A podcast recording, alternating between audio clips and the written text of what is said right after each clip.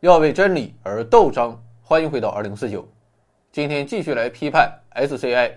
可以说，现在的 SCI 已经被国内一众高校、医院及研究机构捧上了神坛。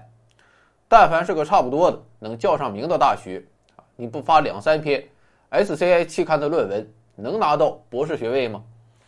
但凡是个差不多的三甲医院啊，你不买几个 SCI 论文，和院长关系再好有什么用？能评上职称吗？影响因子那就更离谱了。每年公布的时候，各大出版社、学术团体、科研机构那都是翘首以盼。如果自家期刊能干到三十以上，那就得发喜报、捷报，晚上请客吃饭，必须是大酒店。反正目前的现状就是，已经有人把 SCI 论文的发表数量以及影响因子和整个国家的科研实力、学术水平画上了等号。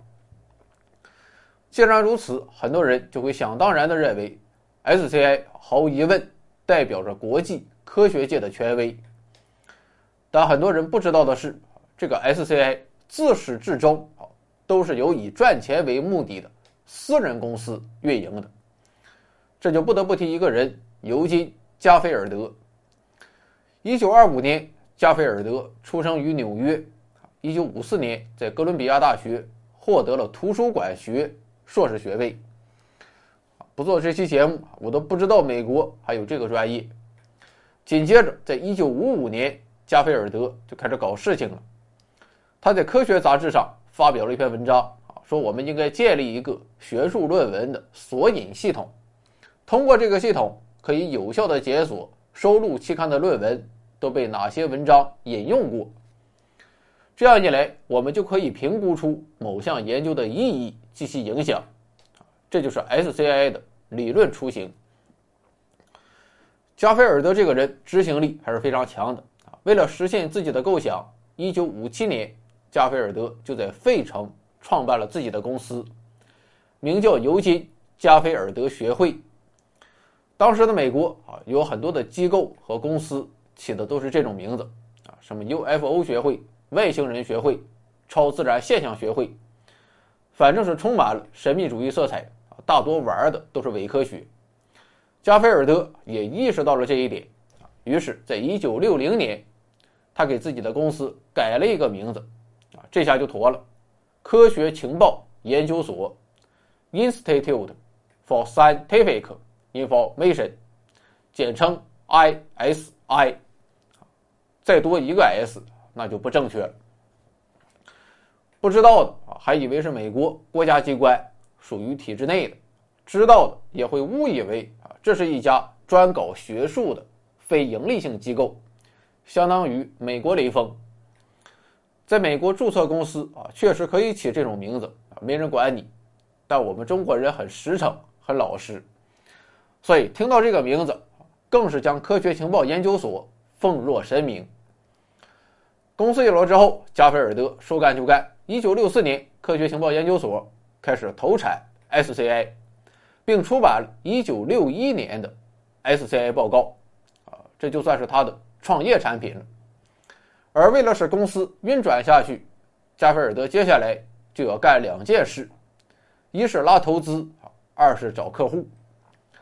在拉投资方面，加菲尔德把公司百分之二十的股权以五十万美元的价格卖给了华尔街风投；而在找客户方面，加菲尔德画了一张大饼，说通过 SCI 可以预测诺贝尔奖，啊，这就太诱人了。所以很快，在一九六五年，加菲尔德就找到了第一个冤大头——美国中情局。可以说，科学情报研究所的起步是非常顺的，有来自华尔街的风投公司和美国中情局做背书，公司的利润以年均百分之二十以上的速度疯狂增长。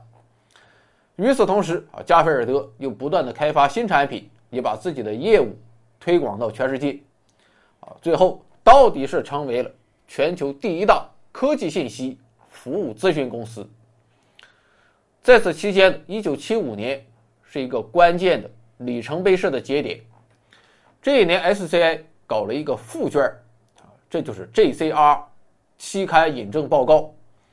正是在这里，影响因子横空出世。一九八八年，加菲尔德把公司超过百分之五十的股份卖给了 GPT 出版公司。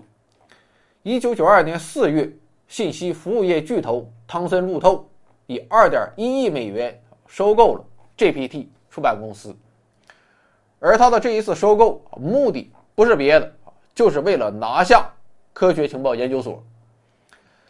这个汤森路透啊，可是大有来头，是两家公司合作的产物啊。一家是加拿大的汤姆森公司，另一家是英国的路透集团。